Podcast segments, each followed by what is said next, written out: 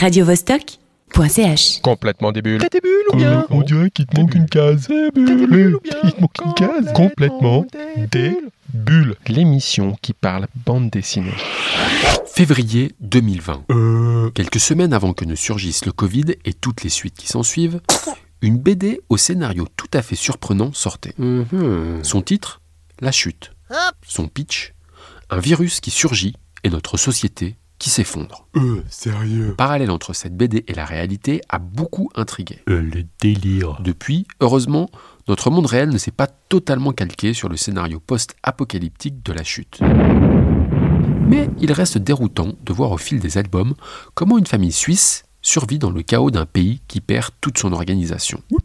Car oui, l'histoire de la chute, BD au rayonnement international, se déroule en Suisse. Trop bien. Et son auteur, Jared Muralt, est d'ailleurs bernois. Hi Jared. Jared. Hey John. Salut John. Jared, how do you present Jared, comment est-ce que tu présentes la BD The Fall? Uh, Euh, C'est l'histoire d'une famille pendant une pandémie Um, et après une pandémie.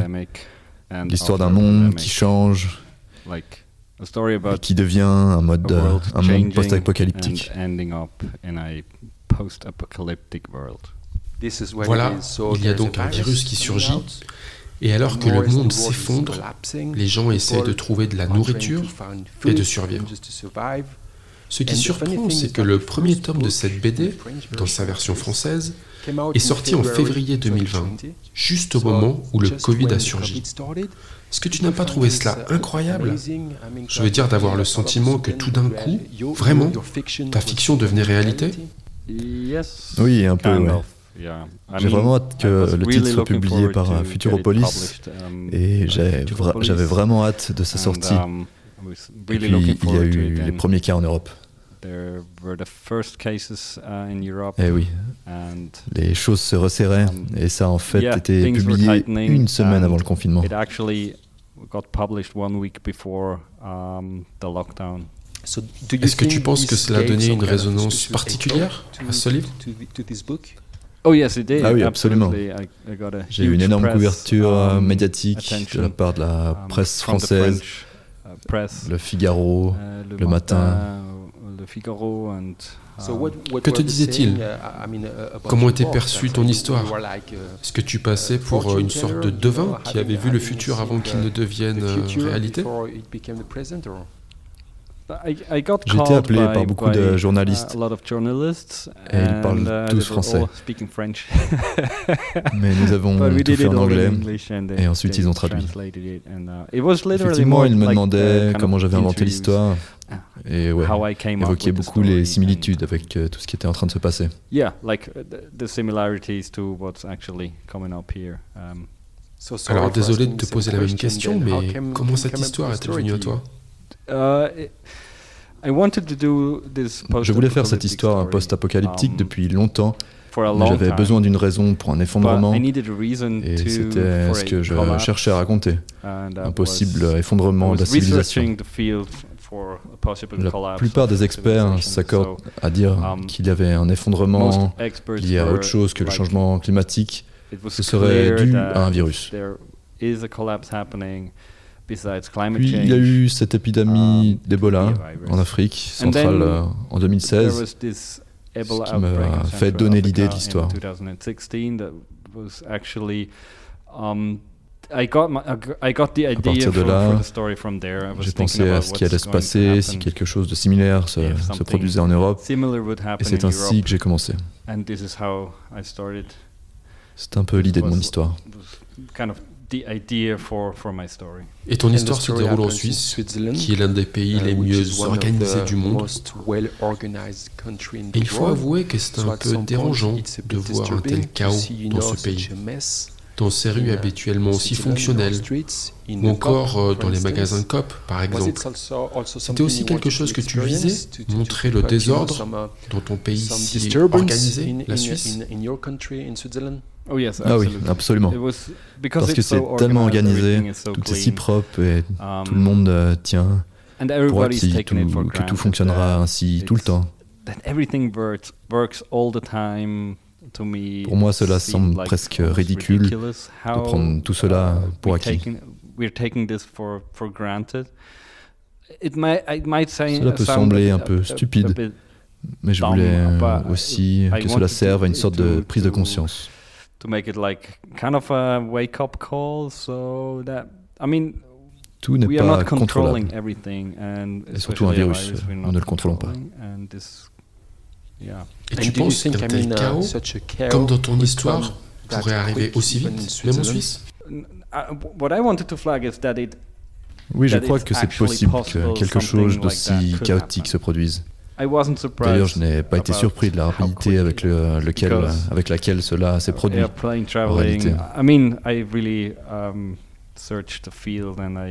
L'arrêt des voyages en avion, par exemple. J'avais fait mes recherches euh, et savais à quelle vitesse cela pouvait aller. C'est pourquoi j'ai presque paniqué lorsque les premiers cas en Italie sont apparus. Je savais ce qui allait arriver. Dis-nous peut-être un peu plus sur l'histoire et peut-être une première question concernant le nombre de livres en fonction des éditions. Parce que tu as commencé avec l'édition allemande, mais il y a aussi une édition anglaise. Est-ce que l'histoire en est au même niveau dans les autres langues ou est-ce qu'on est en retard dans l'édition française? Non, le français a probablement deux mois de retard sur l'édition allemande, qui est l'édition originale. And, Comics, Puis Image Comics, distributeur ou éditeur américain, publie toujours deux volumes à partir d'un seul livre. Donc en ce moment, les US sont gentiment 3 ou 4 ans de retard sur la version allemande ou la version française.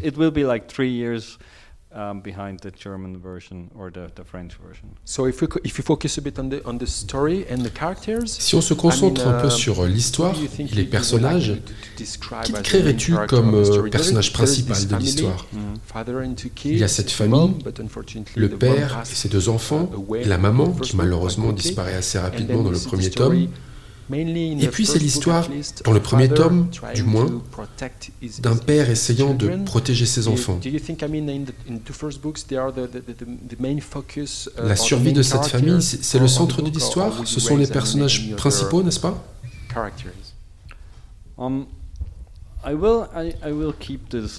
L'histoire va effectivement s'attacher à suivre ces, personnages existants. Il y a de nouveaux personnages qui arrivent, mais à la fin, il s'agit toujours de cette famille, du moins de la fille, de la famille. Elle évolue vers le personnage principal hein, au fil de l'histoire. Jared, est-ce que tu sais comment se poursuit l'histoire et le scénario? Oui, je sais. Et est-ce que tu sais comment cela va finir Oui, bien sûr. Je veux dire, c'est plus comme une image ou un sentiment euh, d'où ça va aller. Je n'ai pas écrit absolument toute l'histoire. J'ai gardé euh, des possibilités de le faire, de la faire évoluer un peu, mais tout s'oriente vers cette scène euh, finale qui est déjà claire pour moi. Et j'ai toujours la liberté de réécrire chaque livre à venir. Et même si ce n'était peut-être pas ton intention première, tu as été tellement connecté à ce qui s'est passé dans la réalité. Est-ce que cela t'incite un peu à adapter ton scénario à cause de ce qui se passe dans le monde aujourd'hui Car en plus de la pandémie, nous avons eu une guerre qui a commencé. Est-ce que tu restes sensible à ce genre de contexte pour euh, changer ton scénario? Je ne dirais pas que je vais changer le scénario, parce que c'est déjà assez réglé. Mais d'un autre côté, je suis toujours influencé par tout ce qui se passe autour de moi, qui, dans une certaine mesure, influence également mes personnages. Il y a des choses qui se sont produites pendant la, pandémie qui étaient assez intéressantes. Comme par exemple les défibrillateurs qui sont trouvés condamnés avec un gros ruban adhésif. C'est quelque chose que je n'aurais jamais pensé voir, même dans une pandémie. Seulement, c'est un détail que j'ai décidé d'inclure dans mon livre. Et ça ne va pas vraiment impacter l'histoire parce que la trame principale principal est là. C'est réglé et je sais où je vais. Donc tu sais où tu vas, c'est assez clair dans ta tête et clair pour les livres à venir. Combien de livres penses-tu euh, sortir? Je suis exactement à mi-chemin. Donc il en reste encore trois à réaliser. Combien de temps de travail sur un seul livre? Deux ans. Deux ans. C'est aussi parce que tu fais tout, Jared. Je veux dire, tu es seul pour faire le dessin, le scénario. Parle-nous un peu de ta façon de travailler et pourquoi tu fais tout tout seul? Est-ce quelque chose que tu souhaitais spécifiquement sur ce projet, travailler en solo? oui, exactement. Je ne sais pas si je l'ai mentionné, mais j'ai aussi autopublié la version allemande des livres. La raison de cela, et pour répondre à ta question, c'est que je voulais vivre et m'investir dans toutes les étapes. Tout d'abord, je voulais dessiner les bandes dessinées, puis j'ai compris um, à quel point l'histoire était importante pour une bonne BD. Puis je me suis vraiment lancé um, dans la narration et j'ai appris à raconter des histoires. Et j'aime aussi faire la couleur, le travail au trait. Et tout à la fin, tout cela s'unit pour prendre forme.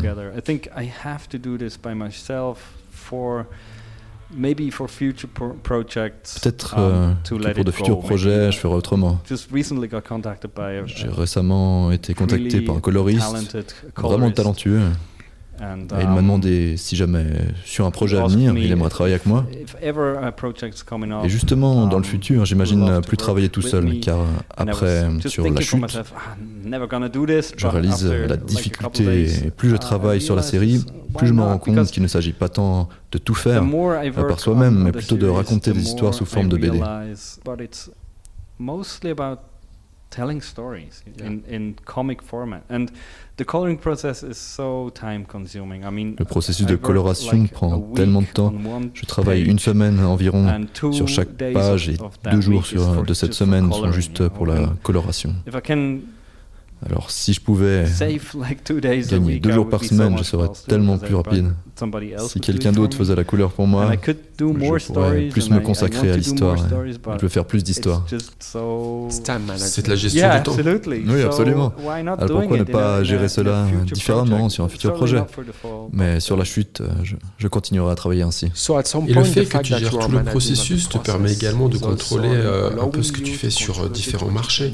C'est tout ce que j'ai trouvé intéressant dans ton travail. Sur le marché français, tu as ce qu'on appelle la BD. Sur le marché américain, il y a la même histoire qui sort en comics. Et tu fais aussi une version allemande. Ce n'est pas courant de travailler comme ça.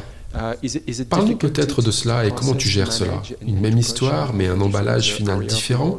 Est-ce difficile de traiter et de distribuer um, sur différentes régions du monde? Je ne dirais pas cela. En fait, je ne pensais pas au médium en lui-même, comme la BD ou le roman graphique. Je voulais juste raconter cette histoire.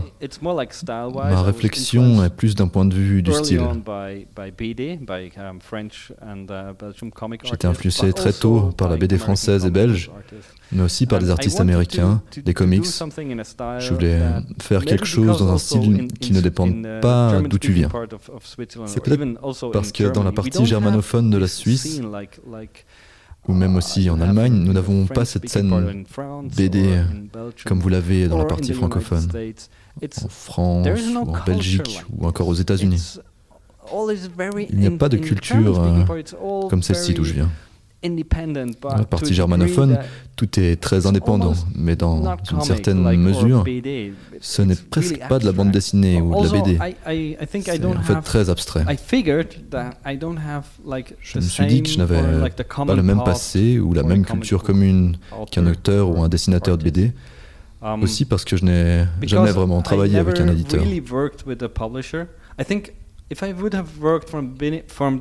pense que si j'avais travaillé dès le début avec un éditeur français, ils auraient aimé m'orienter dans une certaine direction. Et de même um, avec un, un gros éditeur américain. And um, I never wanted that. I, I just wanted jamais to do it ça. for my own. What I would love to read or Je voulais juste uh, write, uh, to faire ce que yeah. j'aimerais lire. The kind of comic ouais, le, le genre de bande dessinée que j'aurais aimé lire.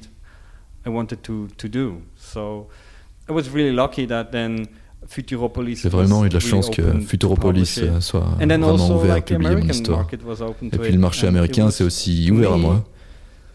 Je pense que ces éditions rendues possibles sur plusieurs marchés, c'est aussi parce que mon histoire pourrait avoir lieu non seulement en Suisse, mais surtout partout dans le monde. Tout le monde peut se sentir concerné par mon histoire. C'était plutôt mon but. Je n'ai jamais pensé en termes de marché français ou américain. Jared, tu vis en Suisse, à Berne. Uh, Comment te décris-tu Plutôt comme un auteur, un illustrateur, uh, un auteur de bande dessinée? Tu fais tellement de choses différentes. Finalement, quel est ton métier? J'ai commencé en tant qu'illustrateur. Je suis toujours une sorte d'illustrateur. Uh, Mais j'ai adapté mes compétences pour raconter des histoires en images séquentielles et puis j'ai commencé à écrire. Um, pictures and then I began really to write. So I, I Donc je pense que je suis un peu tout, auteur de bande dessinée, dessinateur et, et illustrateur aussi. And, uh, well. Jared, Jared nous parlons avec toi de ta BD La Chute, The Fall en anglais. Quel est le titre en allemand? The Fall, euh, aussi. C'est également The Fall. Um, J'ai eu le sentiment en lisant tes livres que cela pourrait avoir un beau potentiel en tant que série Netflix. Cela m'a fait un peu penser à la série euh, The Walking Dead, par exemple. C'est quelque chose. Euh, est-ce que La Chute, selon toi, pourrait faire une bonne série suisse? Pourquoi pas? J'y serais ouvert. D'ailleurs, des, des, studios m'ont aussi demandé si je possédais toujours les droits. Mais je ne vais pas um, me concentrer là-dessus. Bien sûr, ce serait génial si cela se faisait. Mais en ce moment, je me um, concentre plus sur la fin de l'histoire. Je donne juste tout ce que j'ai. Si un studio maintenant me contactait et me demandait de participer à un projet d'adaptation, je serais peu disponible, um, car trop concentré sur la finition de mon histoire. Uh, Ce serait ni bon pour eux, ni pour moi. be asked by a studio right now because they really have to focus on the, the finishing of the story. Jared, parlons un peu de digital. J'ai vu que tu étais plutôt actif sur euh, Instagram. Tu as presque 200 000 followers. Les réseaux sociaux sont-ils un, bon moyen d'être en contact direct avec tes lecteurs, de communiquer avec eux? Est-ce que tu penses que c'est un bon outil pour aider à développer une sorte de fanbase pour des œuvres comme euh, La Chute, comme la tienne?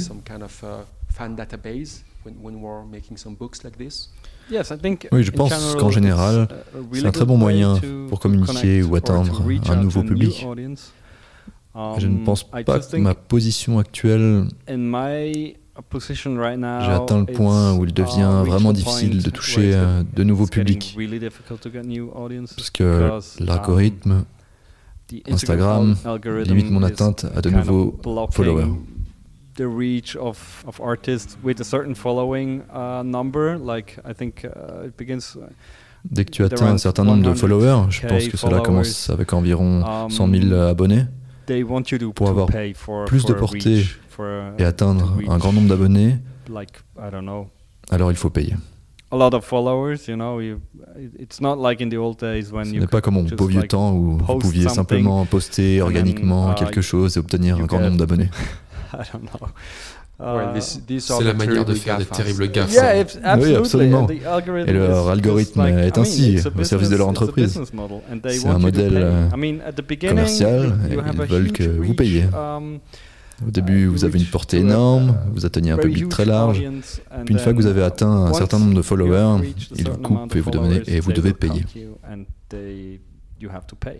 Eh bien, avec ou sans eux, La Chute, c'est un super livre.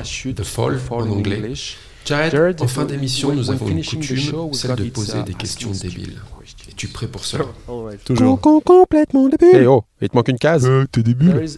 Dans la chute, il y a un graffiti dans une rue qui dit Les grandes oreilles se reproduisent et les hommes riches nourrissent les moutons noirs. D'où est-ce que cela vient? Um, En fait, je ne sais pas. Um, je note tout ce que je peux utiliser. J'emmagasine toutes les idées. Je vois quand je vois un bon tag ou une bonne expression, je fais juste une photo et je reprends dans mon travail. Cela n'a pas toujours, euh, cela n'a pas toujours du sens, mais je veux aussi partager cela avec mes lecteurs.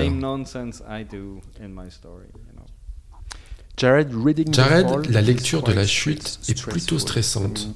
C'était ton intention de stresser les lecteurs? oh, Oui, absolument. Si tu mourrais de faim, est-ce que tu mangerais les lapins domestiques de ton petit voisin? Oh yes, Ah oui. Il y a beaucoup d'abris atomiques partout en Suisse. Est-ce que ce sera un élément de ton histoire? Je ne crois pas. Je verrais plutôt la question du stockage d'armes chez la Suisse comme un point plus intéressant à intégrer. C'est un bon point. Qu'est-ce que tu aimes lire, Jared? Ce que j'aime lire, je dirais genre plutôt dramatique. J'aime les histoires personnelles. Est-ce que tu lis des BD hmm, Pas tellement. Jared, c'était un vrai plaisir de t'avoir dans notre émission. Merci beaucoup. Merci de m'avoir reçu. Merci beaucoup.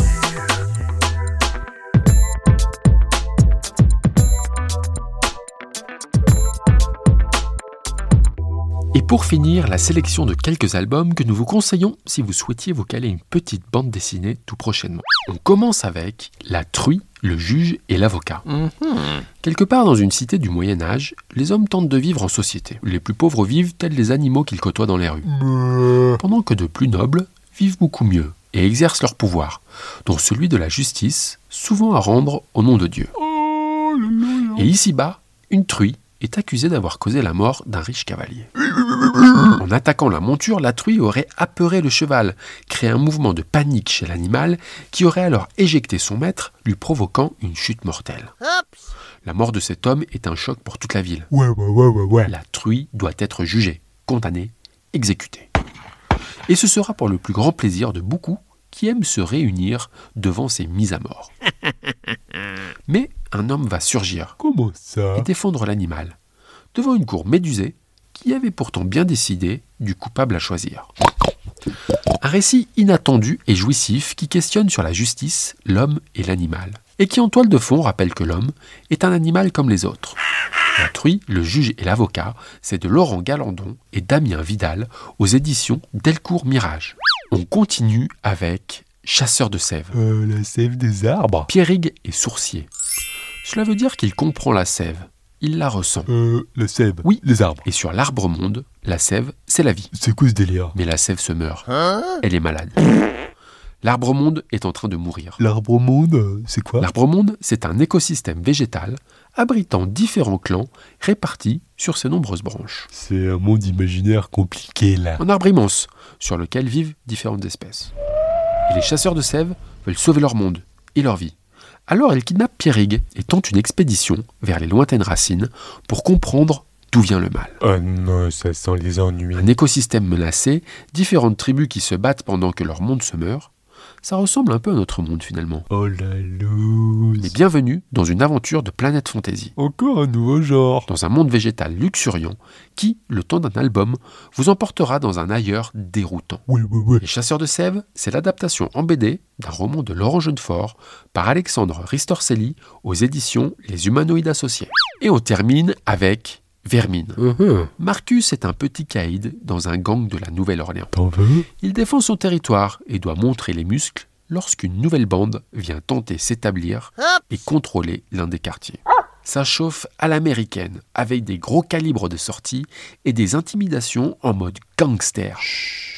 Et comme on est à la Nouvelle-Orléans, le jazz s'en mêle. Oui, car le frère de Marcus, lui, file droit et s'illustre sur les scènes jazz de la région.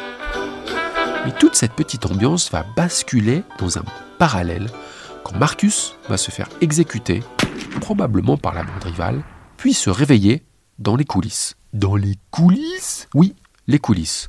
Un monde parallèle au vrai monde. C'est quoi ce délire? Un peu comme une arrière-scène, et dans lequel des vermines et autres monstres partagent la vie d'autres hommes, et surtout d'autres femmes, qui semblent être particulièrement à l'œuvre dans cet autre monde qui reste connecté à la réalité. C'est des mondes qui s'entremêlent ou bien? Oui, une sacrée ambiance présentée dans ce premier album qui ouvre les portes d'un autre monde à la fois flippant et attirant. Jazz, Louisiane et paranormal dans le Bayou, bienvenue dans Vermine.